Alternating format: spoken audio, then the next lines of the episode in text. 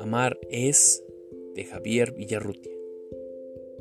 Amar es angustia, una pregunta, una suspensa y luminosa duda, que nunca dar, saber todo lo suyo y a la vez un temor de al fin saberlo. Amar es construir. Cuando te alejas, tus pasos, tu silencio, tus palabras y pretender seguir tus pensamientos cuando a mi lado, al fin inmóvil, las calles. Amar en una colera secreta, una helada y diabólica soberbia. Amar es no dormir cuando en mi lecho sueño entre mis brazos que te ciñen y odiar el sueño en que, bajo tu frente, acaso en otros brazos te abandonas.